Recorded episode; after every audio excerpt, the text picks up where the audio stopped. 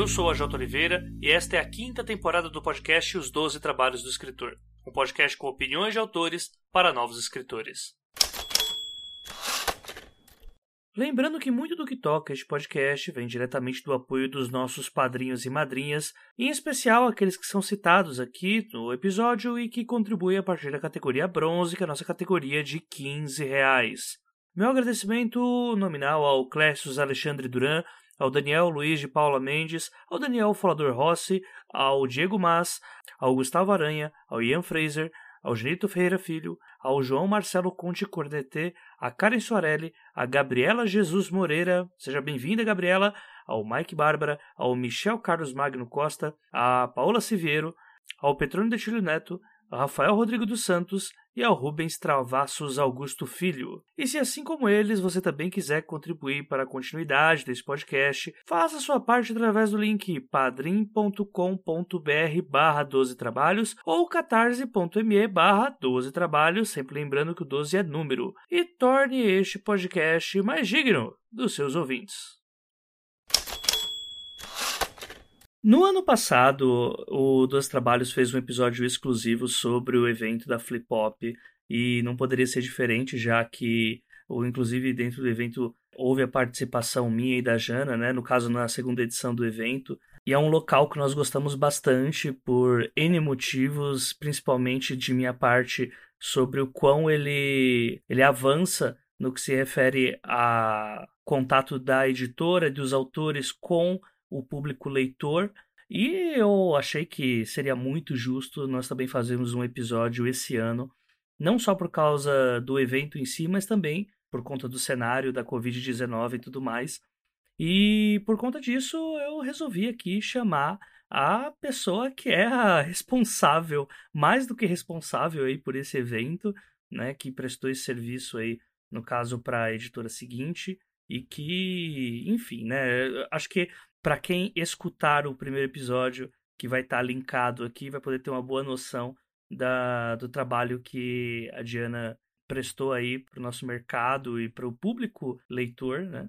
E eu vou pedir aqui para ela se apresentar de novo, porque nunca é demais e sempre temos pessoas novas aqui escutando dos trabalhos quem que você é, o que que você faz, como você se alimenta. Não precisa dizer como se reproduz, tudo bem? Mas de resto você tá livre aí para se apresentar pro pessoal. Oi, gente, eu sou Diana Passi. Então, como a Jota falou, eu sou criadora, organizadora, curadora da Flipop, o Festival de Literatura Pop, que é o primeiro evento do Brasil a se focar em jovens leitores. Eu também trabalhei por 11 anos com o grupo Companhia das Letras, principalmente com o selo seguinte. Eu trabalhei no selo seguinte desde a criação, é, fazendo marketing, é, seleção de originais, captação de autores e muitas e muitas outras coisas, na verdade. Mas é basicamente isso. E o que eu como, eu estou fazendo uma sopa de legumes nesse momento. É isso. Fica esse toque de inveja para você, porque a Diana é uma cozinheira de mão cheia, ao que tudo indica. Eu ainda não tive o prazer de comer nada dela. Né? Inclusive, fica essa crítica aqui, essa denúncia Tá bom? Eu senti a indireta, pois é. Pois é. Tudo bem, a gente, a gente resolve isso.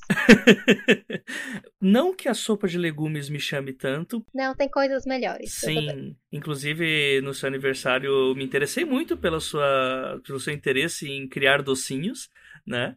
Então fica aqui esse, essa mescla de inveja, shade e pedido encarecido de minha parte. Tudo bem, quando a gente puder se encontrar de novo, aí eu faço essa entrega. Olha aí. E a gente vai falar sobre isso e um pouco mais logo após os nossos recados aqui do podcast.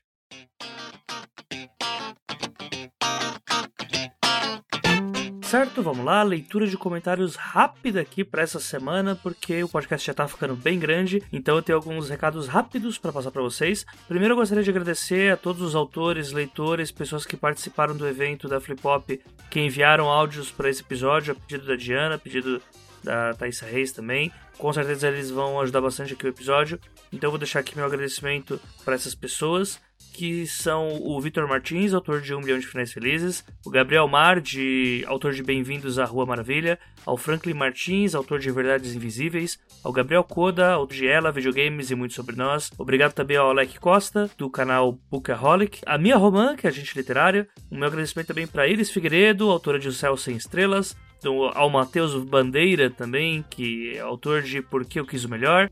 E também meu agradecimento a Bruna Miranda e a Maíra Seguiwalt, lá do podcast Wine About It. Muito obrigado a todos vocês, vocês foram uns lindos de mandar esses áudios em menos de 24 horas. E muito obrigado por ter ajudado esse podcast a sair aí num tempo bacana em que o pessoal ainda tá com a vibe de flip hop. Recado número 2, pessoal, assim como foi passado em todas as mesas da flip hop, eu vou deixar também o link aqui no post do episódio pelo site da Audiocosmo, o link da benfeitoria da Bienal da Quebrada, que é um projeto criado com a missão de democratizar e levar às várias quebradas do nosso país o acesso à literatura. Então, vai estar tá ali o link para você acessar o, a benfeitoria deles e você pode contribuir com vários valores a partir de 10 reais e com certeza você vai estar ajudando bastante esse projeto que visa é, levar os livros para as pessoas que não têm condições de comprar, como é o status de boa parte das pessoas daqui desse Brasil. Então, acessem lá e também quando vocês verem a,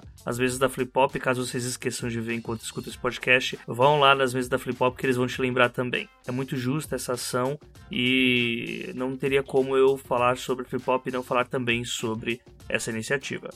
E recado número 3, pessoal, muito obrigado para todo mundo que está entrando lá no canal do Telegram. Se você está chegando agora e não sabe como é que funciona a feed de podcast, não sabe como funciona é, esse tipo de coisa, e o Spotify também não te notifica, é, tem um link aqui no site da Audiocosmo, onde esse podcast é postado, para você ter acesso ao canal do Telegram, que é onde eu faço as postagens dos episódios e também passo áudios de alguns bastidores de gravação, é, da edição e algumas enquetes também sobre episódios que eu estou pretendendo lançar, mas estou em dúvida se vocês vão querer ou não. Então dê uma passada por lá. O link, como eu já falei, vai estar tá aqui no site da Audiocosmo, no post desse podcast e dos outros também que já passaram, mas enfim, como estamos nesse, acesse esse, por favor. E acho que agora a gente pode já voltar pro episódio, porque a gente tem muita coisa para falar aí sobre a Flip Hop. Um abraço para todo mundo e até a próxima.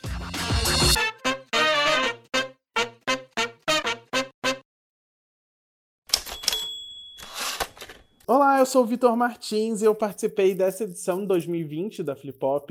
É, foi uma edição muito especial, a primeira edição online do evento.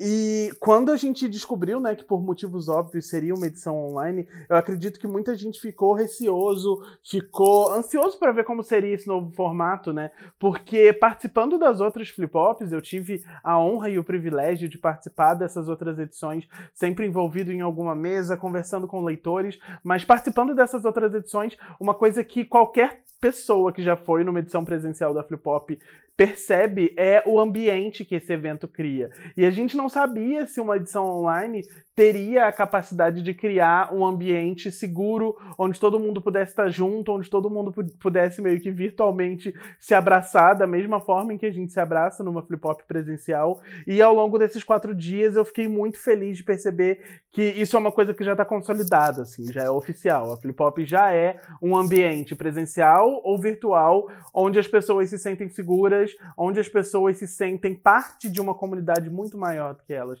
Isso é, é muito lindo de ver. E, e foi uma experiência diferente também, porque às vezes eu tinha coisas para fazer, eu só deixava flip-flop rolando na televisão e ia fazer almoço, ia lavar louça, trabalhar ou qualquer coisa. E, e, foi o primeiro ano em que eu consegui assistir todas as mesas da flip-flop, né? Porque na correria presencial a gente nunca consegue ver tudo, ou são mesas simultâneas acontecendo ao mesmo tempo. Então eu consegui acompanhar tudo e, e eu acredito que o momento que mais me marcou, a, a mesa que mais foi importante assim para mim, que mais me deixou completamente estupefato e, e, chorei de emoção e foi incrível foi a mesa que a gente teve sobre literatura na pré-adolescência, que foi mediada pelo, pelo Adriel, que é uma criança espetacular. E na mesa a gente tinha também a Carol Cristo, a Thalita Rebouças e o Dinha Notsu.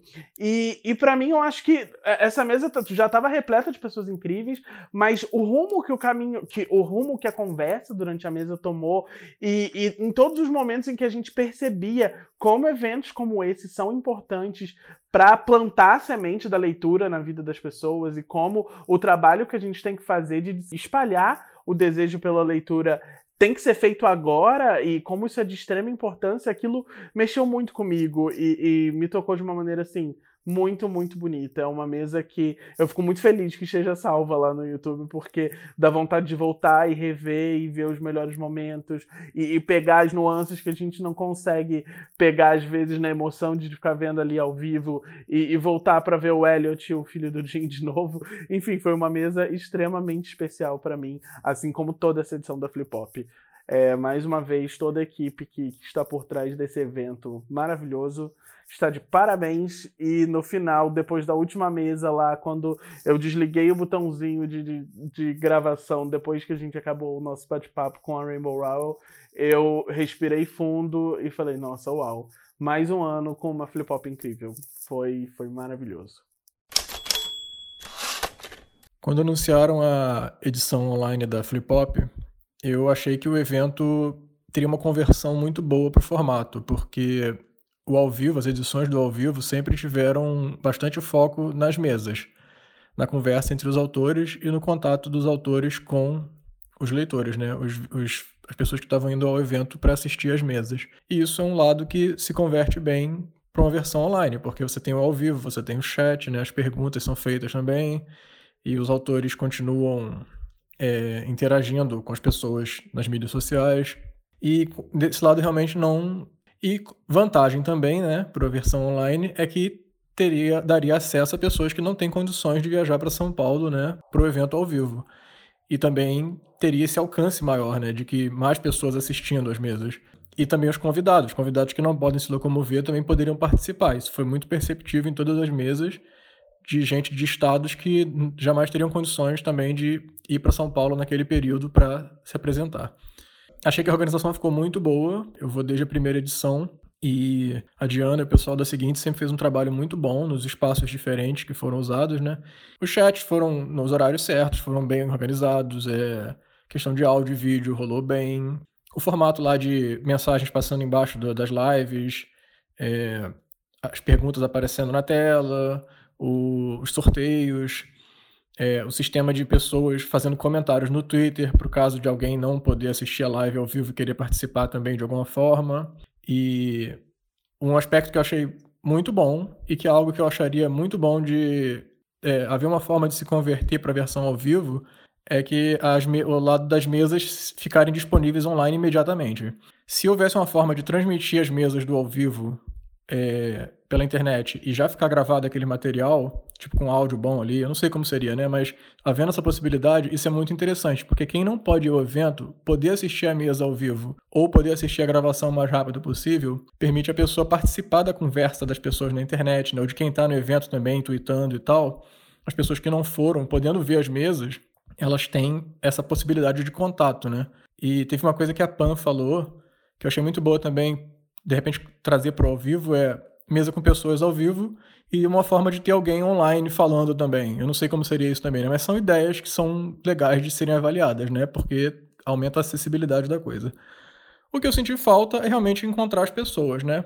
Mas eu acho que é possível de haver uma junção das duas coisas, né? Quando o dia que pudermos voltar a ter o evento ao vivo, trazer as vantagens do online para o ao vivo ou ter edições puramente online também. Acho que é possível, essa experiência foi muito boa e é possível de tirar dela vários aspectos que dá para melhorar outros formatos do evento, né? Em suma, a quarta flip flop foi uma flip flop de verdade, sabe? Não, não, apesar de ter elemento que não tem como você transferir do ao vivo para o digital, foi um evento de verdade, foi um evento com todo o conteúdo que você pode esperar do que a gente conhece da Flip Hop. E como uma pessoa que foi na primeira, segunda, terceira e quarta, não senti um desfalque. Eu me senti muito satisfeito.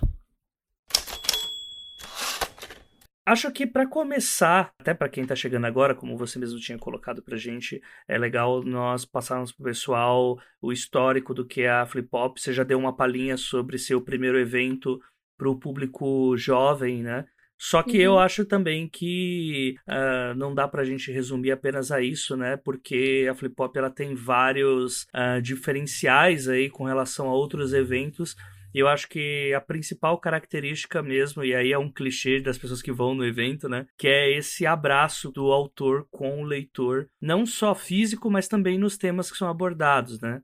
Então conta Sim. pra gente um pouco sobre essa história, sobre esses quatro anos aí, né, de história com esse evento e como que vocês chegaram lá do começo até aqui agora. Então, é, isso, é um pouco até difícil explicar o que é a flip hop, porque a flip hop é muitas coisas e às vezes é até mais fácil de definir pelo que ela não é também. Mas. Espero que eu não tenha feito isso agora. Não, não. Mas é porque basicamente a Flip Hop surgiu porque o seguinte já tinha alguns anos e a gente fazia então eventos da seguinte e Bienal, feira e tudo mais. Só que a gente percebia que nenhum desses eventos era de fato focado dos nossos leitores. Então, tinha então a Flip é voltada para um público bastante específico, tipo, nada contra, eu acho totalmente justo cada festival definir o seu público. Mas aí você pega também a Bienal, que era tipo a maioria do público, a, a faixa etária que mais vai na Bienal é o público jovem. E mesmo assim a gente não sentia que ele estava sendo totalmente contemplado pela programação e pelo jeito que o evento funcionava, porque a gente gostaria que de um evento que fosse mais voltado para o ambiente, para programação, é, e não tanto para uma questão de venda de livros, porque a Bienal acaba sendo um pouquinho mais isso também, né? E então a gente começou a pensar sobre tudo o que a gente sentia falta nos eventos, porque eu mesma sou uma pessoa que gosta muito de eventos literários. É, eu viajo para ir em eventos literários e eu gosto de encontrar leitores e conversar com as pessoas sobre os livros que eu gosto. Então, pegando essa experiência do que eu gosto e do que a gente sentia falta, a gente começou a pensar, foi uma coisa bastante tipo, tá, a gente sente falta de um evento para esse público, para o público da seguinte, de leitores jovens ao invés de ficar esperando que alguém crie, por que não criar nós mesmos um evento que nem a gente estava pensando, sabe? E aí, a partir disso, eu comecei a, a pesquisar eventos no, tipo, ao redor do mundo. Eu cheguei a viajar para os Estados Unidos para um evento chamado LeakCon, que é nesse formato mais de convenção, que não é tanto festival, assim, e que foi a primeira situação assim onde eu senti um nível de pertencimento muito grande, que foram quatro dias de evento, se não me engano, que tinham várias palestras, sim, com autores, mas também tinham mesas que era só para ser diversão e tinha um ambiente muito gostoso, porque você via que estava todo mundo lá com o mesmo propósito do que você. E aí, então, quando eu saí, de fato, desse, dessa convenção, eu falei, tipo, é isso, sabe? É esse clima que eu quero levar para o Brasil, é esse clima que eu quero levar para Flip Hop, que ainda não tinha esse nome no momento. Mas aí, então, a partir disso, a partir dessa experiência, levou alguns anos ainda para traçar totalmente como que seria o festival, porque era uma experiência totalmente inédita para a editora. Né? A gente nunca tinha tido nada parecido, tipo, de criar um festival do zero. Então, demorou um tempinho para a gente conseguir alinhar, conseguir que autores topassem participar de um festival que até então não existia, conseguir alugar um espaço que recebesse a gente, que coubesse no nosso orçamento. E isso aconteceu lá em 2017, foi a primeira edição. É, nós criamos a, a primeira Flip Hop como um festival organizado de fato só pela seguinte, mas já com autores de outras editoras também. E, mas a intenção sempre foi um evento que, a seguir, depois dessa primeira edição, a gente convidasse as outras editoras para participarem também. Porque a ideia era isso, era preencher um espaço que a gente sentia falta no mercado. Então, era criar essa oportunidade para todo mundo participar, não era que fosse só o festival da seguinte. Então, nós fizemos essa primeira edição sozinhos como teste, e aí, a partir da segunda, começamos a chamar outras editoras para participarem também. E a, assim, a, aceitação das outras editoras foi muito legal. É, é uma das minhas partes favoritas todo ano fazer esses contatos com as outras empresas e todo mundo conversar, tentando colaborar um com o outro, ao invés de se tratar como concorrente, sabe? E aí tipo, todo mundo colaborando para fazer um festival realmente legal. E eu acho que isso reflete no que você falou que você sente lá, né? Porque eu tento ao máximo possível fazer com que o festival seja totalmente horizontal. que então os autores estão circulando lá no meio, você pode falar com eles, é, não existe um, uma sensação de superioridade entre quem trabalha por trás disso e quem está lá só para assistir. Todo mundo é muito acessível. E os temas, então, a gente sempre tenta abarcar é, o maior número de pessoas possíveis, tipo, tentar não excluir ninguém, ser um ambiente muito confortável.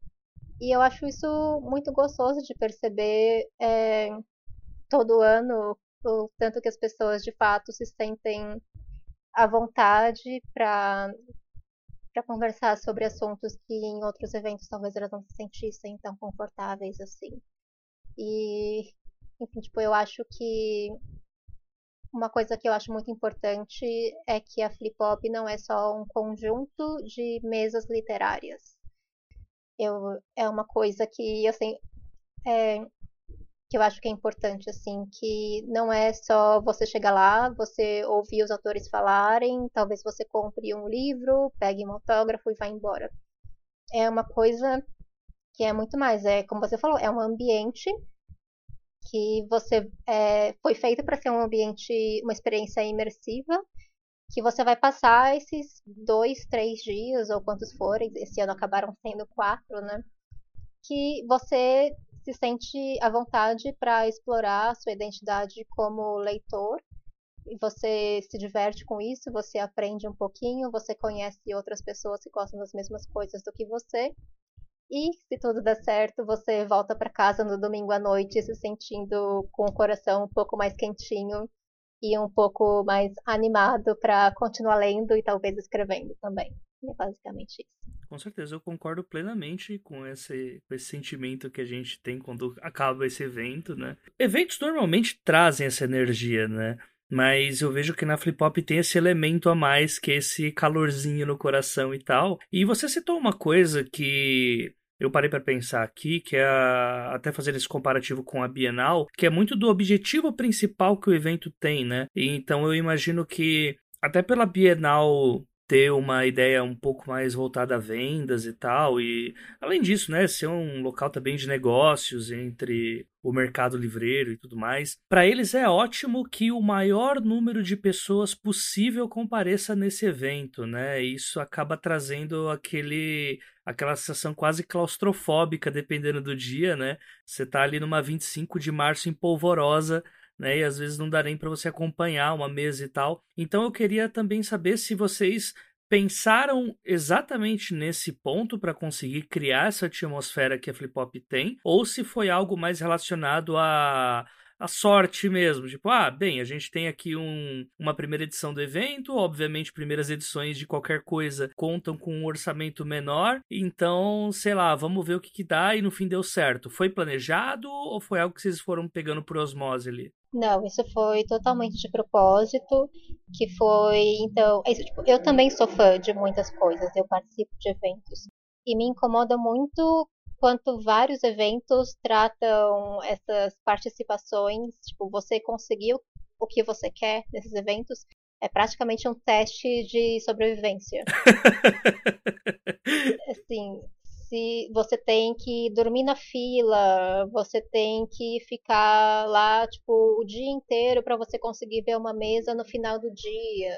Dependendo se a Cassandra Clare estiver presente, pode realmente ser uma batalha épica. É, então, e, e eu acho isso errado, sabe? Porque não só porque eu acho desrespeito, mas porque eu sei que nem todo mundo pode fazer isso. Eu sei que isso não é uma medição do quão fã você é, quantas horas você está disposto a passar na fila. Então, foi pensado, assim, a Flip Hop de uma coisa de se, se você comprou aquele ingresso, se você está no evento, você vai conseguir ver o que você quer, você vai conseguir o autógrafo que você quer. Então, isso causa um problema, porque é isso, a eventos maiores que lidam desse outro formato, eles podem vender milhares e milhares de ingressos.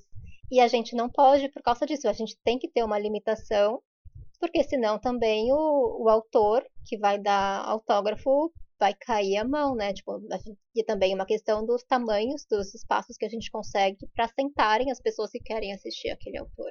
Uhum. Então, esse é um problema que a gente tem, sim, que isso limita bastante o tanto de verba que a gente consegue ter a cada ano, porque a quantidade de ingressos que a gente pode vender é limitada. Porque normalmente o que você tem ou são eventos nesse esquema meio de convenção, que são menos pessoas, que aí são ingressos que são tipo 300 reais, ou sei lá, sabe? Uhum. Ou então são eventos desses que tem tipo centenas de milhares de pessoas, e aí sim você pode vender um ingresso a 20, 30 reais. E aí, como é que você faz? É, encontrar um meio termo é difícil, né? Exato, tipo, a gente queria ter um evento que fosse confortável para todo mundo, que não tivesse essa questão de as pessoas ficarem de fora, não conseguirem a experiência que elas esperam, mas ao mesmo tempo a gente sabe que não pode é, meter a faca, porque o nosso público não tem tanto dinheiro sobrando assim. Uhum. Então é sempre uma preocupação. E outra coisa é que a gente também não tem é, patrocinadores nesse sentido. Tipo, você vê quantos patrocinadores que normalmente apoiam esses eventos assim, e a gente não consegue justamente pela quantidade do nosso público. Porque normalmente para uma empresa aceitar fazer um patrocínio, ela vê pela quantidade de pessoas que vão no seu evento. E aí, como o nosso é uma quantidade limitada, não parece tão interessante para elas. Uhum. Então, assim, é sempre uma grande dificuldade todo ano. Tipo, tá, de onde a gente vai tirar esse dinheiro? Porque a gente não pode cobrar mais do que isso no ingresso. E não é difícil achar alguém que esteja tipo, disposto a patrocinar. Tipo, como é que vai ser isso? Então, é, muitas das coisas, assim, que a gente gostaria de fazer no festival, a gente não é que a gente não queira fazer, é só que são limitações de fato por esses problemas. Sim, né? São caminhos, né, que, que, os, que dá para escolher e que cada caminho vai ter ali o seu pedágio, né? Acho que Sim. é bem essa ideia. E acho que, não sei se você tem esses números aí, mas qual que é a capacidade que vocês normalmente usam do local? Porque se a gente for pegar, por exemplo, Bienal, se não me engano, tem um limite de 10 mil pessoas, são 10 ou 20 mil pessoas, eu não tenho muito bem ao certo. E além deles é, normalmente querer a quantidade total, né? A gente vê, lógico, nenhuma crítica Bienal, porque como a gente falou, são escolhas, são caminhos e tá tudo Não, bem. São formatos diferentes. É, tá sim. tudo bem isso acontecer. Não, não pense que eu faço shade aqui pra Bienal. Não, tipo, eu vou todo ano também. Com certeza. Só que assim, é aquela coisa, né? O local ele sempre vai estar lotado e a gente, e, tipo, dependendo da hora que você chega na Bienal, você ainda vai enfrentar uma fila que as pessoas entram conforme pessoas saem, né? Uhum. Então, você sabe mais ou menos a qual que é a capacidade de público que vocês normalmente adotam? Isso vai muito de acordo com o local em que vocês estão. Então, cada ano a gente fez em um local diferente, né? Tipo, essa é a maldição da Flip Flop, porque esse ia ser o primeiro ano em que a gente ia fazer uma segunda edição no mesmo lugar. Todas as outras, cada edição foi em um lugar diferente. Então, é, no, então, no último lugar, que seria o lugar que a gente faria esse ano, que seria o Centro Cultural de São Paulo, são 800 pessoas, se não me engano, que cabem ao mesmo tempo. E o problema é que não é só uma questão de quantas pessoas cabem ao mesmo tempo. Numa Bienal, que a gente estava usando como exemplo, é esperado uma troca de público, porque as pessoas não vão ficar lá no inteiro. evento inteiro. Exato. E na Flip Hop, é, a gente tenta fazer com que a pessoa assista ao máximo de mesas possível. Porque o formato foi pensado para todo mundo conhecer autores novos, não só colocar em destaque quem as pessoas já conhecem. Então a gente tenta fazer o, o- o evento em um formato que seja interessante para a pessoa, que ela chegue lá no começo e ela fique até o final. Então a gente também não pode contar com, com essa variação de público de que, ah, tudo bem, sabe, cabem 800 pessoas, só que a gente pode vender mais ingressos do que isso, porque nem todo mundo vai estar lá o tempo inteiro. A gente tem que contar de fato. A gente só pode vender 800 ingressos, porque é isso que cabe no espaço. Então, mesmo os pavilhões gigantes da Bienal, além do público da quantidade total que eles podem receber, eles também contam com uma variação que a gente não conta. Entendi. Oi, AJ, oi, Giana, oi, pessoal aí do 12 Trabalhos. Aqui é Gabriel eu sou autor do livro Bem-vindos à Rua Maravilha. E eu tive participando aí da Flip Hop como convidado, mas eu também participei por muitas vezes como espectador lá no chat, ao vivo, conversando com todo mundo. Foi uma sensação muito bacana de poder interagir lá com a galera que eu geralmente só vejo no Twitter e só vejo no por longe, assim, produzindo alguma coisa. Dessa vez a gente estava todo mundo junto, todo mundo conversando, todo mundo interagindo, falando sobre as mesmas coisas, foi bem divertido. E eu acho que a parte mais legal que eu lembro, assim, que mais me marcou da Flip Hop foi a mesa sobre as invisibilidades brasileiras, né, com a Júlia do Rico, o Léo Juan e o Sérgio Mota. Eles falaram muito sobre essas questões étnicas e sobre como algumas vivências nacionais foram completamente apagadas ou foram deturpadas pela maneira como elas foram retratadas ao longo dos anos. E as falas deles foram muito simbólicas e foram muito representativas, elas reverberaram muito mesmo dentro de mim. Então foi bem importante assistir naquela hora e foi um momento que eu até hoje ainda estou processando um pouquinho as informações e acho que eu vou guardar por muito tempo ainda comigo. E é isso, gente. Obrigado. Para mim foi uma experiência muito única. É, como eu sou do interior de Minas, eu nunca tinha tido a oportunidade de participar de um evento desse tamanho e poder começar participando de uma mesa foi tipo muito maravilhoso. E a melhor parte, na minha opinião, foi o quão diversas todas as mesas eram. Eram pessoas de várias realidades, trazendo várias perspectivas e acrescentando muito a todas as discussões que a gente teve. E poder conversar com as pessoas no chat, na live ou então no próprio Twitter trouxe uma sensação de conexão muito forte, mesmo não sendo presencial. Acho que é impossível a gente falar sobre qualquer evento em 2020 sem citar o grande elefante na sala, né? Ou a grande ema na sala, ou a grande naja, depende da sua preferência aí de animais silvestres racionais que tem se apresentado, que é a Covid-19, né? Tipo, eu tô cansado já, particularmente, de receber e-mails da Gol cobrando a minha passagem para o Rio Grande do Sul, para Odisseia. É, pare Gol, por favor, isso está me dando vários gatilhos. Mas é inegável que isso afetou totalmente né, o desempenho dos eventos. E como você já citou no começo, que é um trabalho de planejamento aí que não é de um mês para o outro, é de ano. Né? Eu acredito uhum. que vocês já estavam com um certo planejamento para o que poderia rolar, que já estava até com o local fechado e tudo mais. Qual a diferença entre o planejamento entre organizar um evento presencial e um evento online? É, se você puder contar algumas histórias peculiares aí sobre como que foi o desenvolvimento disso para chegar nesse resultado que a gente teve nesse último fim de semana? Então, como eu falei, a cada ano eu tenho que descobrir uma coisa nova para Flip Hop, porque ela nunca é igual ao ano anterior. Então, foi basicamente isso. Esse ia ser o primeiro ano em que a organização ia ser mais ou menos parecida com o ano anterior, porque ia ser no mesmo lugar, a gente já tinha fechado a data com o Centro Cultural São Paulo, ia ser justamente no 10, 11 e 12 de julho.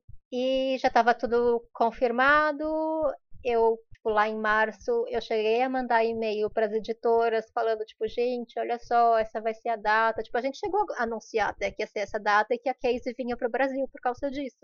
E aí era março, eu mandei e-mail para todas as editoras falando, tipo, gente, vamos lá, me mandem os autores que vocês querem para programação, para a gente avaliar aqui, fazer a curadoria. E foi uma coisa assim de uma semana que todas as editoras fecharam, todo mundo passou a trabalhar de casa e ficou óbvio que não tinha como fazer esse evento presencial. E aí ficou aquela coisa, tipo, e agora? Porque. Barata voa. Pois é, porque ninguém sabia o quanto isso ia durar direito, né? Então, inicialmente a gente pensou, tipo, tá, então vamos tentar só atrasar o festival, vamos fazer em setembro ou em outubro, alguma coisa assim. Porque aí até lá já vai ter melhorado, né? Tipo, a inocência da época. Ai, é... bobinho.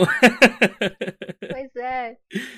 E aí, quando começou a ficar mais claro que, tipo, não, gente, a gente não vai ter essa segurança de que as pessoas vão querer enfrentar, encontrar centenas de pessoas em setembro ainda, e pegar aviões e tudo mais, a gente falou, tipo, tá, então vamos fazer online. E aí ainda ficou aquela coisa, tipo, tá, vamos fazer online, mas quando vai ser? Porque então online pode ser em qualquer data, né? A gente vai fazer só em setembro, como a gente estava planejando, porque tem mais tempo e tal. E ainda ficou aquela coisa, tipo, ah, não, eu acho melhor a gente fazer Não foi isso que eu, não foi eu que falei, estou citando uma coisa que foi dita, que eu achei engraçado comentar. Inside information, gente, que é esse cara, né? Tipo... não, não, nada demais, foi só porque a gente tava nessa, tipo, tá, vamos fazer online, mas quando vamos fazer online? Porque a gente já tava trabalhando com a data de que o festival, então, ia passar para setembro. E aí eles começaram a falar, tipo, não, então eu acho que é melhor voltar para julho, porque a gente não sabe se, se em setembro talvez as coisas já tenham reaberto, e aí vai ficar estranho ser só online.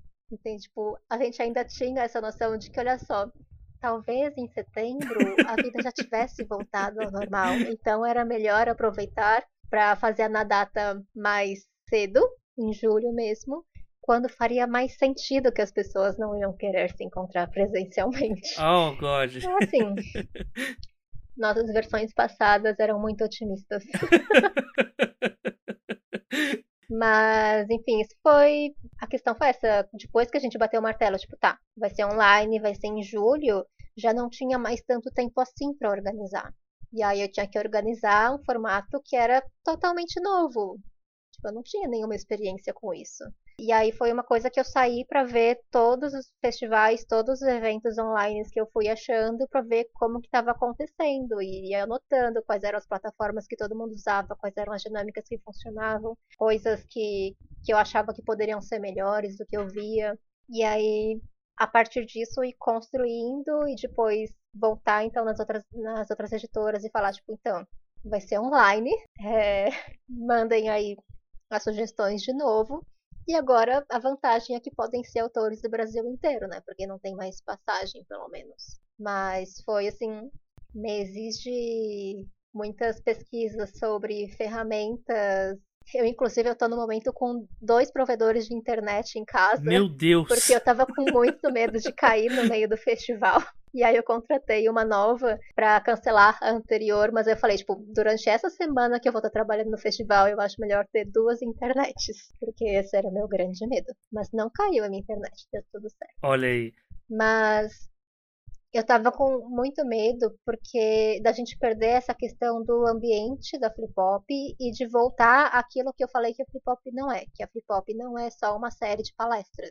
Então, eu estava com muito receio de fazer esse formato online, fazer pelo YouTube e virar só isso, só cada um na sua casa, vendo os autores falando e ficar por isso mesmo, sabe? Mas eu acho que a gente conseguiu criar algo nesses últimos três anos que os participantes das edições anteriores compareceram todos no chat e trouxeram essa atmosfera da flip hop e acolheram as pessoas que estavam assistindo pela primeira vez. E foi muito gostoso de ver, tipo, como desde antes da, do evento em si começar, já estava todo mundo trazendo os seus próprios sentimentos, tipo, para o festival, o carinho todo que as pessoas têm pela flip hop.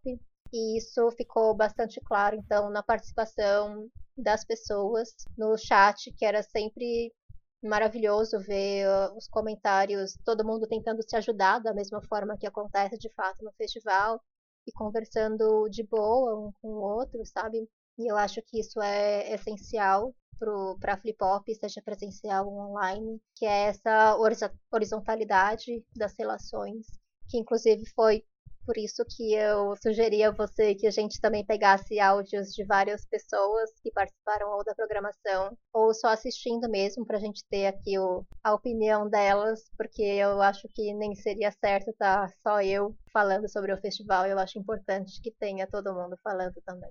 Até puxando de todo essa, esse paralelo que você fez do clima da Flip Hop, que eu acho que o outro grande diferencial que o evento tem são as mesas que são escolhidas, os assuntos que são abordados, porque, como você falou, não se resume a um congresso, né? Que seria uma coisa, uhum. é, vou lá para ver algo técnico apenas, ou se não para ver um autor se debruçar sobre a própria história por duas horas e vinte. E eu, eu sempre gostei muito de como que a Flip Hop entra de cabeça nesse argumento, até por, assim, uma das mesas que até hoje eu mais gostei de todos os eventos foi uma mesa que falava sobre literatura fora do, do eixo sul-sudeste, né, que foi com, a, com várias, várias autoras de fora desses uhum. locais, né, tinha até a Socorro Cioli e tudo mais. É, tinha a Roberta também, né, de Belém. Sim, tinha a Roberta.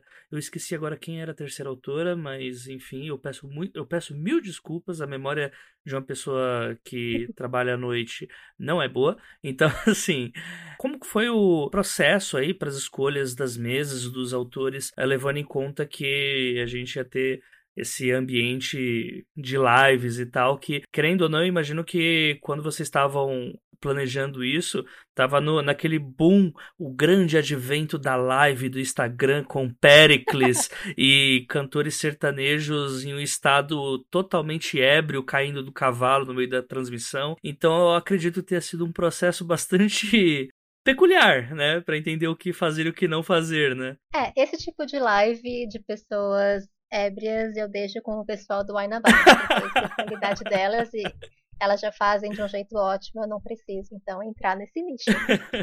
Mas sim, houve uma preocupação também de que infelizmente a gente teve que cortar muito o número de mesas, porque antes a gente tinha duas salas acontecendo simultaneamente e eu conseguia fazer as mesas então de uma forma que acaba uma, tudo bem, tem um intervalinho e começa a outra.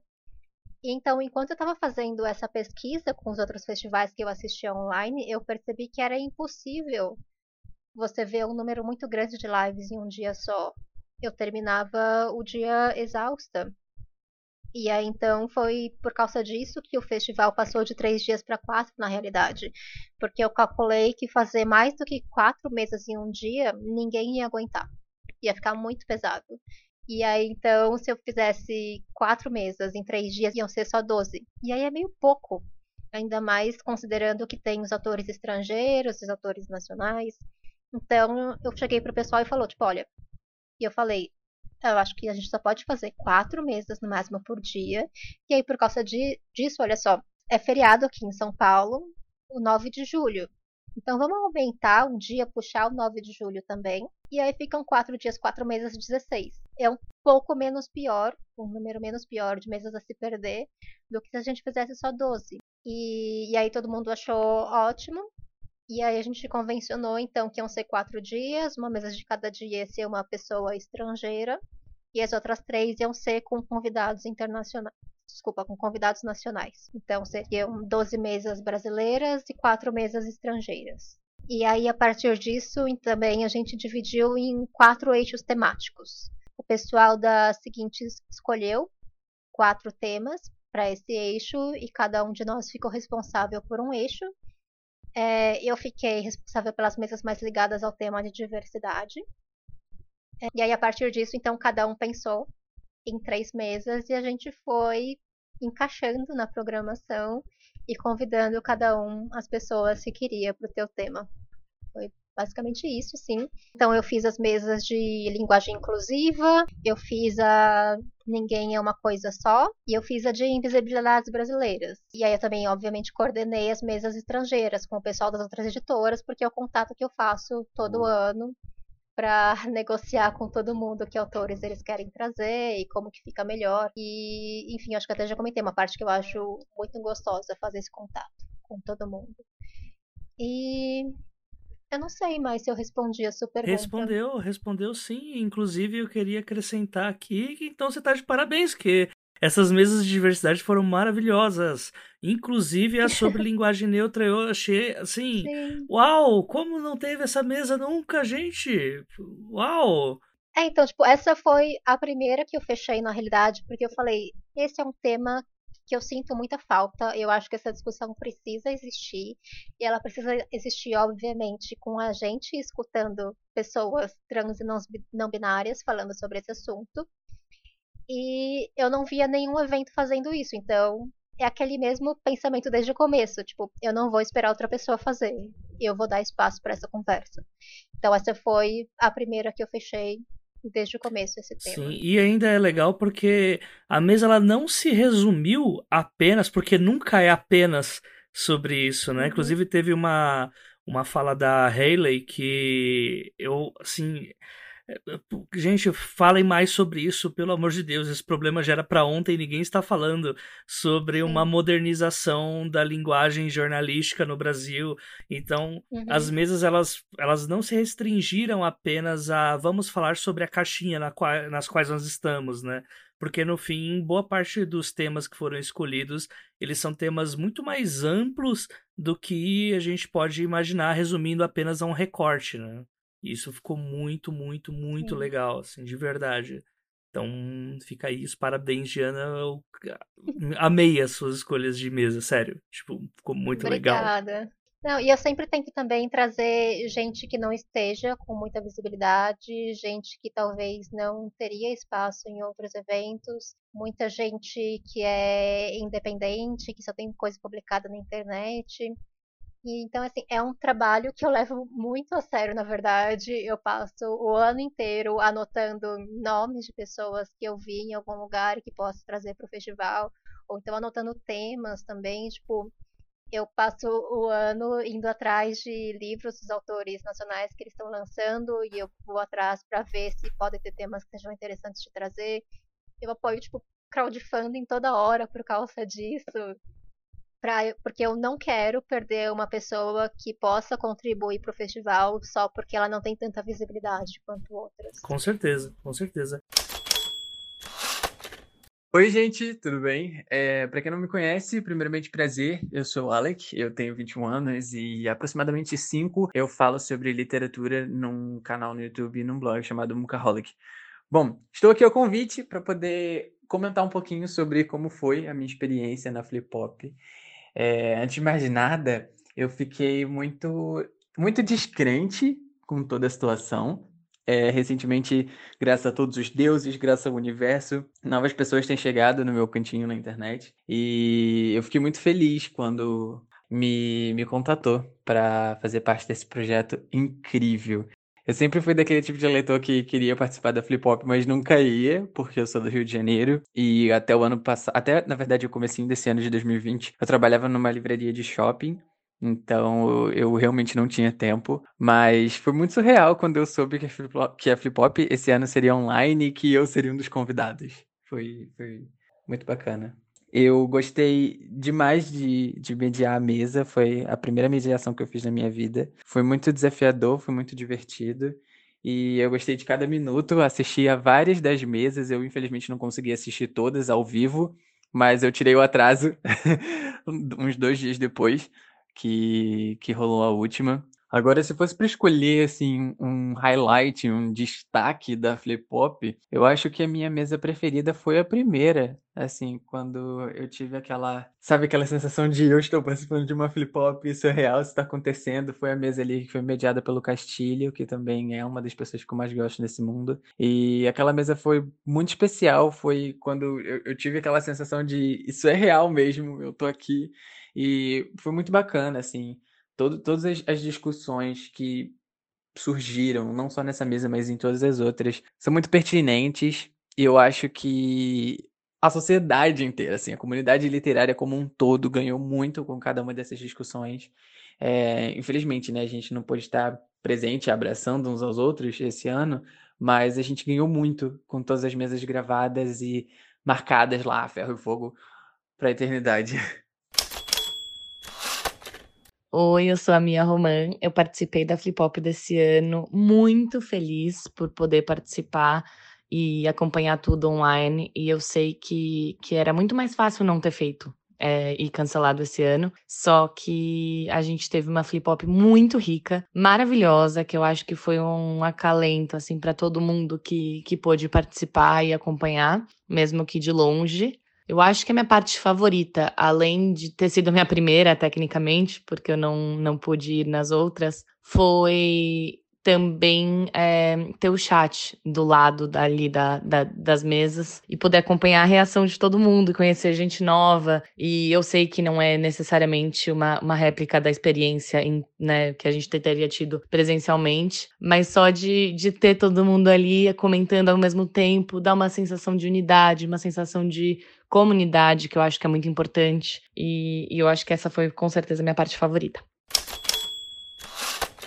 Acho que vale a gente colocar um ponto aqui sobre a parceria que vocês fizeram também com a Bienal das Quebradas, né? A Natália convidou o Matheus Santana para participar de uma das mesas. E o Matheus é o criador da Bienal da Quebrada, que é um projeto bem legal que recebe doações de livros e distribui então nas várias quebradas do Brasil. Quem quiser entrar em contato com eles para doar livros, inclusive pode. Eu acho que eles só deram uma paradinha agora por causa do vírus, mas eles aceitam livros, eles marcam onde vocês podem se encontrar para entregar essas doações.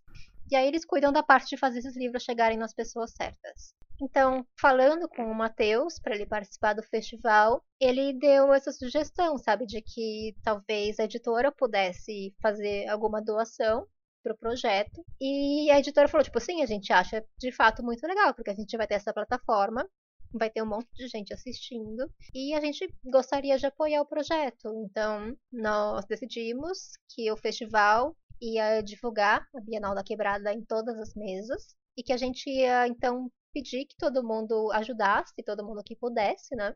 E para incentivar, a gente avisou que a gente ia dobrar a quantidade de doações. Então, se você doasse 20 reais, a editora ia doar 20 reais em livros também. Então, você estaria, na realidade, contribuindo em 40 reais para o projeto. E a gente fez, então, isso durante o festival inteiro. Só que no final do evento, a gente basicamente estava tão feliz que a gente falou, tipo, mas por que doar só o mesmo que as outras pessoas doaram, sabe? Vamos doar os 50 mil mesmo. Porque a gente tinha colocado no, no asterisco, né? Que a gente ia fazer essa doação de no máximo 50 mil reais em livros. E a gente só sentou e falou: a gente estava preparado para doar 50 mil, sabe? Então por que doar menos do que isso? Então a gente anunciou no final que vão ser doados 50 mil em livros para a Bienal da Quebrada. Olha aí, olha aí. Eu falei que era polêmico, gente? Mentira. É... e vocês têm a, a média de quanto foi arrecadado durante o tempo de evento? Eu ainda não sei, na verdade, porque eu acho que o, o Matheus acabou não passando, porque na verdade a gente acabou não precisando desse número, uh -huh. né?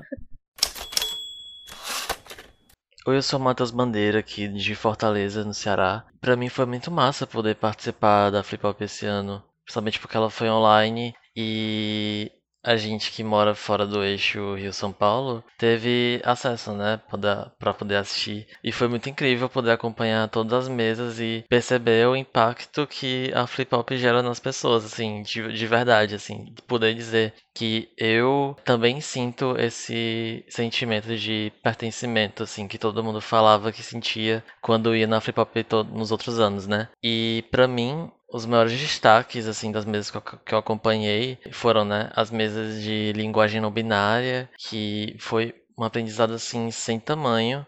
É, muito lindo quando o pessoal se dispõe a realmente mostrar e tirar dúvida e contar um pouco da vivência deles, né? Foi muito lindo isso. É, outra mesa também que foi muito incrível para mim, outras duas, né, que foram muito incríveis, foram a explorando outros gêneros com Samuel, a Ilustrador e a Ariane. Também me emocionei muito com a mesa de leitura na pré-adolescência com o Adriel, a Thalita Rebouças, a Carol Cristo e o Jim. É, inclusive, as falas que o Jim falou pro Adriano durante aquela mesa, as, as, todas as falas do Jim foram incríveis. Eu acho que não teve uma pessoa que, saiu, que não saiu tocada daquela mesa. E para mim, pessoalmente, como autor, né, como escritor, a mesa de Procura-se um Agente no último dia foi um absurdo. Foi uma aula mesmo, foi incrível. Tinha várias coisas que eu não tinha noção do trabalho de agente sobre o mercado e ver todo mundo falando abertamente sobre aquilo, sobre questões que geralmente não são levantadas, foi muito, muito engrandecedor, muito incrível, sério. Para minha primeira flip pop, mesmo sendo online, eu não deixei de me sentir próximo de quem eu gostava e das pessoas que eu admiro, já que tava todo mundo comentando no chat, tava todo mundo é, comentando no Twitter, então eu acho que foi a forma, né, que todo mundo encontrou de gerar um, esse ambiente, né, que o pessoal fala que a Flip Hop tem, mesmo que online. Oi, eu sou Iris Figueiredo, autora de Céu Sem Estrelas e também de Confissões Online, que foi anunciado nessa última Flip Hop pela editora seguinte. Ele vai ser lançado em 2021 E eu tô muito feliz com esse anúncio, embora triste com as circunstâncias, porque a gente está vivendo um momento muito complexo, muito triste em vários sentidos. E isso envolveu muito como eu pensei a Flip Hop esse ano, porque eu participo da Flip Hop desde a primeira edição. Na primeira edição eu tive o prazer de anunciar meu primeiro livro pela seguinte, que foi o Sem Estrelas, e depois eu lancei o livro na Flip Hop seguinte, ano passado. Eu não tinha nenhum lançamento, mas a gente trabalhou bastante com Céu Sem Estrelas no evento, foi muito interessante. E é um evento que eu já estou muito acostumada a participar, fazer parte, interagir. E infelizmente esse ano a gente teve tudo isso que está acontecendo em relação ao Covid-19. E eu fiquei com muito medo de como seria o evento, se isso teria. Enfim, fiquei com muito medo de como seria o evento. Apesar dos pesares, foi um evento muito bom. A gente teve a oportunidade de interagir. E para mim a melhor coisa que aconteceu esse ano foi poder saber que essa oportunidade estava chegando a outras pessoas, porque eu sempre gostei muito do Flip Hop, sempre foi um evento que me animou muito, sempre teve debates muito relevantes que às vezes faltam em vários espaços. E cada ano o evento consegue trazer mais autores de vários eixos, mas ainda tem muitos limites porque acontece em São Paulo, quando é presencial. E dessa vez teve a oportunidade de estar acontecendo à distância. E isso fez com que muitas pessoas de outras regiões, de outros estados e até que moram fora do Brasil pudessem entender um pouco melhor o que é esse evento e por que, que a gente gosta tanto dele. Isso para mim foi uma parte muito importante da Flip Hop nesse ano, porque ela se tornou mais acessível. Eu acho que foi uma das coisas que eu mais gostei na edição desse ano. E eu tinha medo, por exemplo, de como ficaria a interatividade entre os autores e os leitores, as pessoas, mas as pessoas conseguiram trazer essa atmosfera porque o que faz, na verdade, o Flip Hop para mim são os debates, são bom, boas mesas. Não é um evento que pense tanto no ato de vender livros, como acontece, por exemplo, numa Bienal. É um evento que pesa, pesa muito a questão da presença, da interação. E essa interação ela conseguiu ser adaptada para esse período complexo que a gente está vivendo. Eu gostei bastante de estar presente no chat, participar durante das discussões durante as lives. Foram muito importantes, foi muito divertido. Acho que essa é uma parte favorita. Sobre as mesas em si, eu não sei eleger qual eu gostei mais. Eu gostei muito, achei uma super aula e muito esclarecedora a mesa sobre linguagem neutra. Eu acho que foi muito relevante para todos os escritores.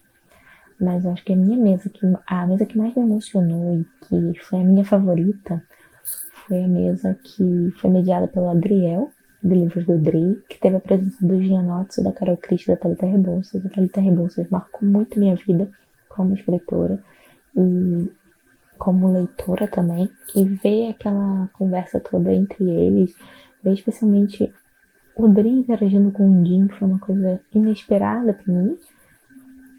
E, e me emocionou bastante como eles interagiram nas, nos bate-papos. Foi realmente muito especial. Então, essa foi minha experiência na Flip Hop Online. Eu fico muito triste que tenha sido nessas circunstâncias, mas também fico honrada de ter participado e também feliz de saber que isso pode chegar a mais gente. Debates importantes, falas importantes, inclusive, sobre mercado para gente que não está no eixo Rio, São Paulo, Sul, Sudeste. Isso é muito relevante. E acho que dá pra gente finalizar aqui com a. Vamos lá, né? O resumo aí do evento com as preferências da nossa convidada aí, né?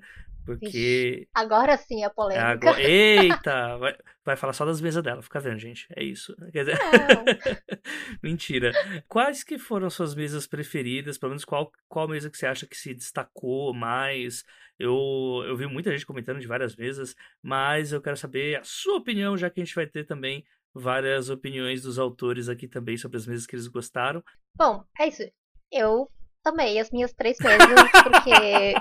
Não, eu só tô fazendo esse primeiro porém, pra tirar isso do caminho.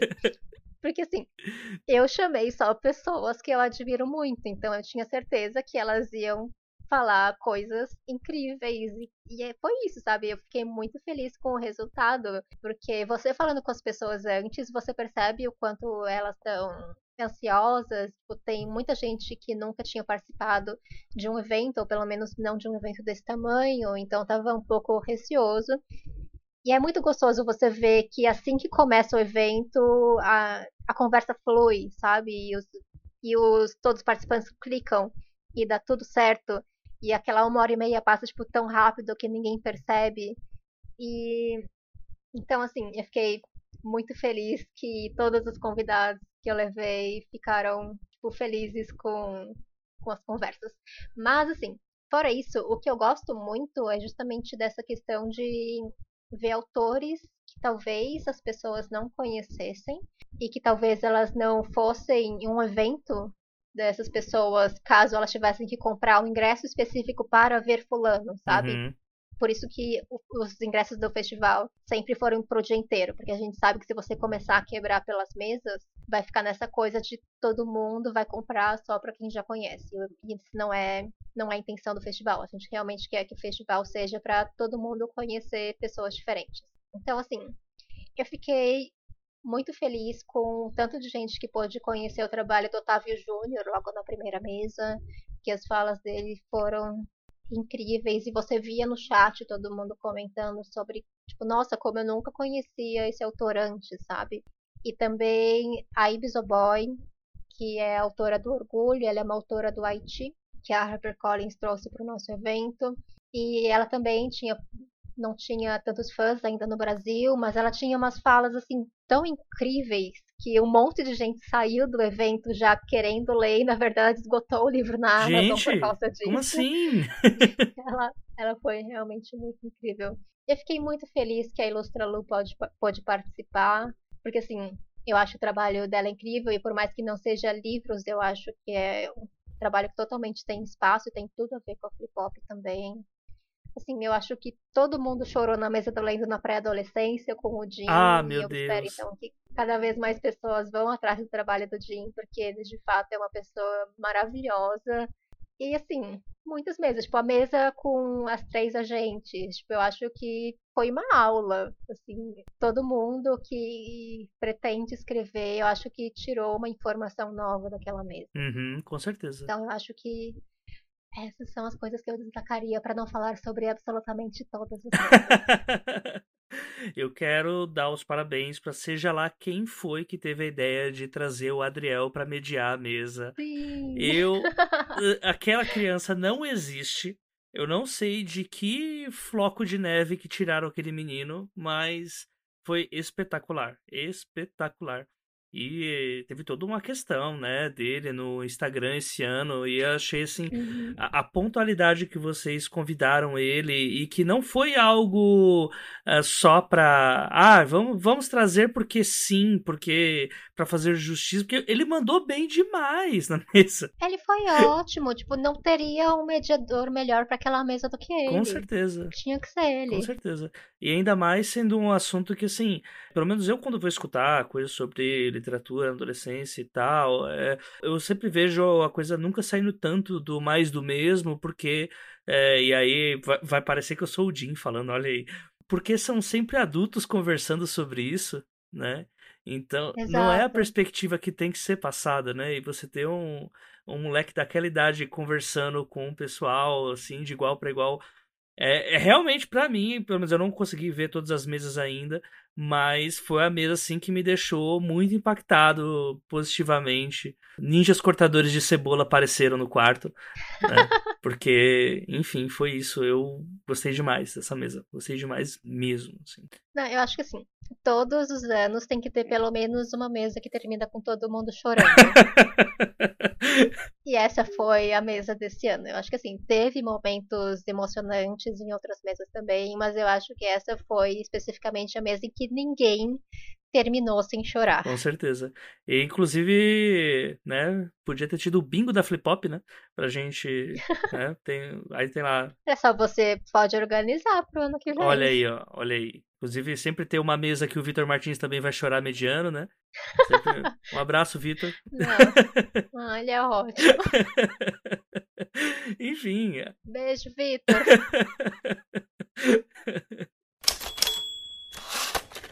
A Flip-Pop com certeza é o meu evento favorito do ano. Eu acho que a gente na comunidade literária fica esperando, né, o dia da Flip-Pop, porque é um momento de encontro com as outras pessoas da comunidade e também é um momento sempre muito de, de conexão com o que faz a gente amar a literatura, né? Então, os painéis sempre trazem temas relevantes que, que engrandecem a, a, nossa experiência como leitor. E é muito bacana né, ouvir o que as pessoas têm a dizer das experiências dela com literatura, das vozes diferentes. Então, para mim, esse ano, obviamente, eu tinha uma expectativa grande para Flip Pop e eu tava com medo de que o fato dela ser online não fosse ser tão cativante assim, né? Mas eu acho que tanto a minha experiência como mediadora né, na, na mesa Invisibilidades Brasileiras, quanto assistindo as outras mesas, foi esse sentimento de acolhimento que a gente tem com a Flip Pop, mesmo ali a gente estando nos comentários, falando sobre as mesas e tal. Era como se a gente estivesse junto, é uma coisa muito estranha, assim, mas foi realmente muito gostoso. Eu fiquei muito feliz com a minha mesa.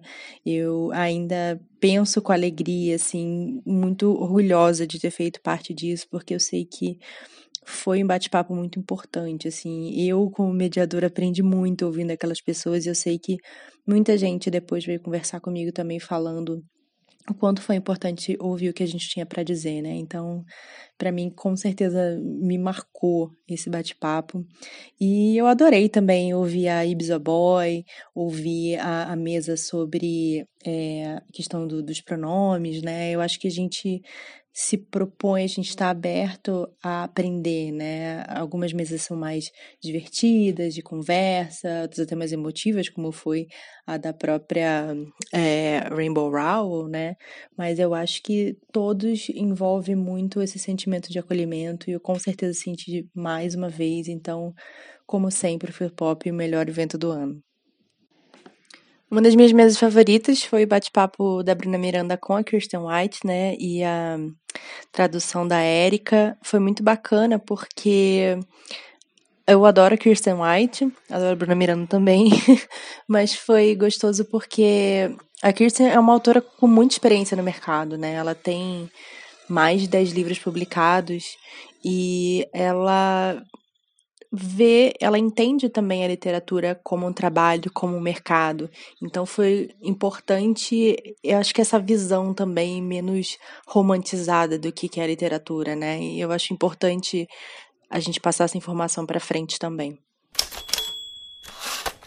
Eu acho que a Flip Hop desse ano foi uma experiência completamente nova para todo mundo, assim, desde quem estava mediando mesa ou sendo convidado, ou mesmo só assistindo, porque era um formato novo, né? Mas falando de como mediadora, foi, foi muito bom, assim, foi a mesma sensação de, de comunidade que eu via passada para a tela do computador dessa vez. Mas foi tudo muito bem organizado e, e foi muito tranquilo, assim. Do mesmo jeito que sempre foi organizado nos outros anos, o que, que a gente tinha que fazer, que horas que a gente tinha que estar tá pronto, as orientações antes de, de começar as mesas.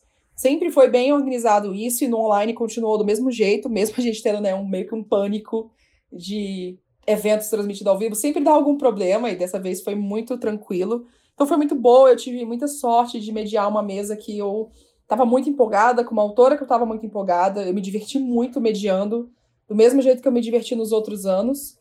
É, foi um pouco diferente a coisa de não estar tá olhando para o rosto das pessoas reagindo junto comigo, e às vezes a gente sabe que tem aqueles momentos de risada, e como eu estava concentrada no, na janela mediando e estava no computador, não conseguia acompanhar o chat das pessoas falando. Então, teve essa diferença, mas eu acho que não não faltou e também é legal que o online a gente consegue ter gravado. Então eu pude assistir depois e, e ver tudo isso e vai ficar gravado, né, para sempre, enquanto estiver no site no canal da editora seguinte. Então eu vou poder reviver isso, e poder rever informações e em outras mediações, eu acho, as pessoas podem voltar ali e ver como que foi feito e ver como é que foi a dinâmica. É, então meio que fica como uma referência assim para outras experiências.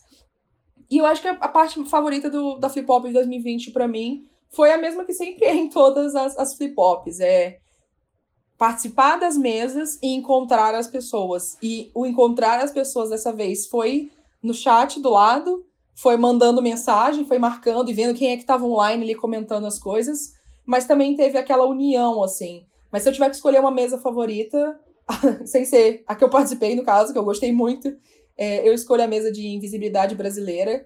Eu acho que foi uma das mesas muito, muito flip-hop, assim. para mim, quando eu imagino o que, que essa marca construiu, foi é, uma mesa com, com diversidade de um jeito muito natural com uma discussão muito inteligente, com convidados muito bem preparados, uma boa mediação e com muitas pessoas ali assistindo e envolvidas com o que estava sendo falado. É, eu senti falta, lógico, do, do espaço físico, porque tem todo um, um símbolo, né, de ser um lugar onde todo mundo se sente seguro e recebido, independente de qualquer coisa. Mas eu acho que funcionou esse ano e principalmente me deixa muito feliz que esse ano foi online também para permitir que outras pessoas que não podem estar fisicamente na Flip Hop estejam ali. Eu vi muita gente nova participando pela primeira vez e isso me animou muito. Então eu espero que no futuro a gente tenha outras edições com essa talvez alternativa de acontecer ao vivo também para a internet, ou talvez duas flip pops por ano, uma presencial e uma online. Fica aí a, a expectativa. Não, você quer acrescentar mais alguma coisa? Algum tema que você acha que faltou a gente colocar? Que você falou que estava pensando sobre isso? Não, eu acho que é só importante lembrar o pessoal que todas as mesas ficaram gravadas lá no YouTube da editora seguinte. Uh, é só procurar youtube.com/barra editora seguinte oficial. Todas as mesas estão lá, menos a da Rainbow Rowell, na verdade. Mas é, se você perdeu tudo ou se você perdeu alguma, é só entrar lá e ver tudo. Eu acho que é basicamente isso. Eu espero que ano que vem a Flip Hop volte a ser presencial, porque todo mundo sentiu falta da cabine de fotos. Mas eu acho que foi bom também a gente ter esse ano autores de outras regiões, que é aquele problema que eu falei, que a gente não tem verba no, normalmente para pagar uma passagem para vir aqui para São Paulo participar. Então, assim, do Gabriel Mar, depois de participar, ou da Julie Rico, ou da Elaine Baeta, sabe? Tipo, são pessoas que agregaram muito ao festival e são perspectivas que talvez a gente não tivesse se, se a gente tivesse que ter só contado com autores que pudessem estar aqui em São Paulo. Uhum, com certeza, então, com certeza. Isso foi importante também. Com certeza. E, bom, então, finalizando aqui, eu quero só que a Diana faça o jabá no final, né? Pelo amor de Deus, contratem essa mulher para fazer mais eventos. É isso. Não, é, Mandem frilas. Não é um pedido, gente, é uma exigência. Se você estiver pensando em fazer evento e não pensar nela, você está errado. Ponto. Você está no péssimo caminho. Uh, ah, para mim, uh, eu tava conversando antes da, da, de gravar com a Diana pra, e falei isso pra ela, não tem problema nenhum falar isso no ar. A Diana é uma profissional, assim, sensacional do nosso mercado, que oh. no mercado que ele é conservador pra caramba no que se refere a como tratar o leitor, né? E se, se é apenas uma máquina de vender livros que não divulga. Opa, agora eu que sou polêmico mesmo. é, em vez de ser uma máquina de vender livros, é a ideia de humanizar realmente o leitor e trazer esse elo entre autor e leitor e até mesmo editora. Né? Eu acho uma ideia maravilhosa para qualquer tipo de editora, segmento, qual, é, um tipo de laço que. É, ah, não, isso vende, beleza, isso vende, só que ele traz mais do que isso, né? É, então, tipo, eu trato muito essa questão de vendas como uma consequência, não como um objetivo na realidade. Tipo, é, é isso, eu falei que eu não vejo as outras editoras como concorrentes umas das outras, porque o meu objetivo é sempre subir a maré para todos os barquinhos subirem juntos. Uhum. Então, assim, se alguém tiver um projeto, que encaixe com isso, Olha aí. eu estou aberta. É. Principalmente, né? Porque falar de concorrência, o tamanho do mercado que a gente tem no Brasil, né? O tanto de gente que ainda tem, ainda seria legal ser inserida na leitura, né? É, acho que falar em concorrência é. Gente, tá na primeira rodada do Banco Imobiliário ainda, menos, tá ligado? Você nem sabe quem são seus inim inimigos ainda, né? Enfim, é, contratem a Diana, pelo amor de Deus, façam isso e confiram lá a Flipop. E agora eu deixo pra Diana fazer o jabá dela geral. Uh, Diana, onde que as pessoas te encontram? Uh, que tipo de serviços você está prestando atualmente? E, enfim, agora chegou a hora de pegar a sua barraquinha de laranjas da feira e gritar com máscara para não soltar a perdigoto nas pessoas. Não, mas a gente tá aqui socialmente distante. Sim. Então não tem problema. não, mas é. Eu tô principalmente no Twitter, eu sou Diana Passi, lá. Passi é P-A-S-S-Y. Eu converso com todo mundo que me mandar mensagem lá, contanto que, ok, obviamente tem dias que eu vou estar muito ocupada e não vou poder te responder na hora. Mas eu converso de boa com todo mundo que chegar tentando conversar assim, na honestidade, né? é, eu gosto de trocar ideias com pessoas de, de áreas diferentes também, porque isso me ajuda a ter ideias e aprender também. Tipo, eu tenho uma visão muito diagonal disso tudo. De eu pesquiso outras áreas, porque eu sei que podem me ajudar na minha área também. Então, qualquer um que quiser conversar, eu tô lá no Twitter, pode me adicionar. É, mas assim, eu estou livre agora para freelas, agora que passou a flip hop, eu vou descansar um pouquinho mais.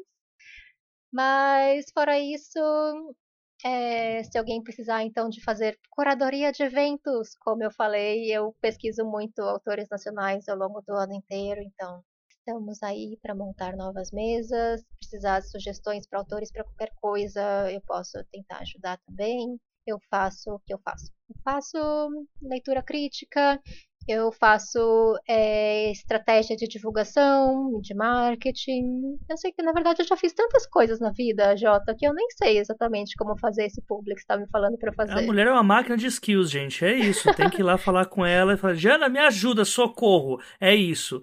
E aí, acho que se ela puder ajudar, ela fala. Sim, e se eu não puder ajudar, eu indico alguém que possa. Vamos, vamos combinar assim, tá bom? Maravilhoso, maravilhoso. Diana, muito obrigado. Eu adorei o papo. Sempre é bom conversar sobre evento com quem manja horrores disso.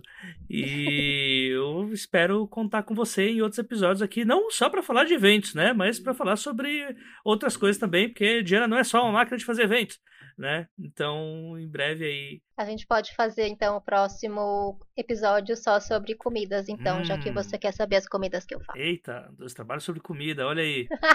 dois trabalhos da culinária. Vai ser um, é um promissor aí, promissor.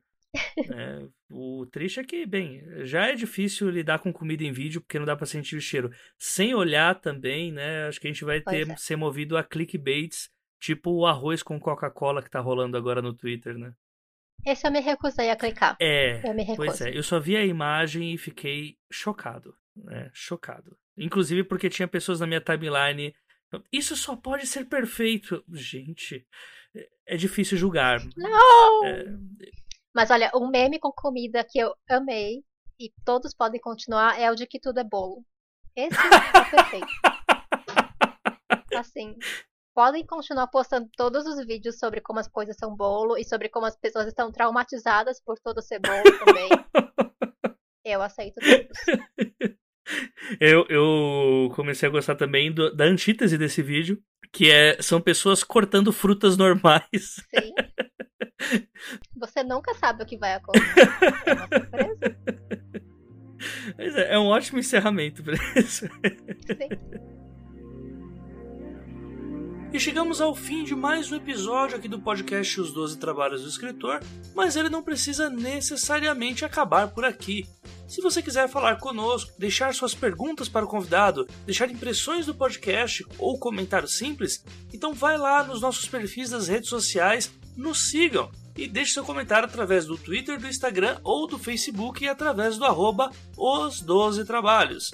O os é artigo, o 12 é número e trabalhos É normal, é como é trabalho de verdade. Ou senão você também pode mandar o e-mail através do os12trabalhos@gmail.com.br. Caso queira nos ajudar, além do financiamento que temos no Padrim, você também pode comentar no post do episódio no site da Audiocosmo, ou comprar através dos links que nós oferecemos os livros mencionados nas entrevistas, pois os preços são promocionais e sempre vem uma fatiazinha aqui pro podcast. Dito isso, uma ótima quinzena a todos e não se esqueçam, sejam dignos de suas histórias. Até o próximo episódio.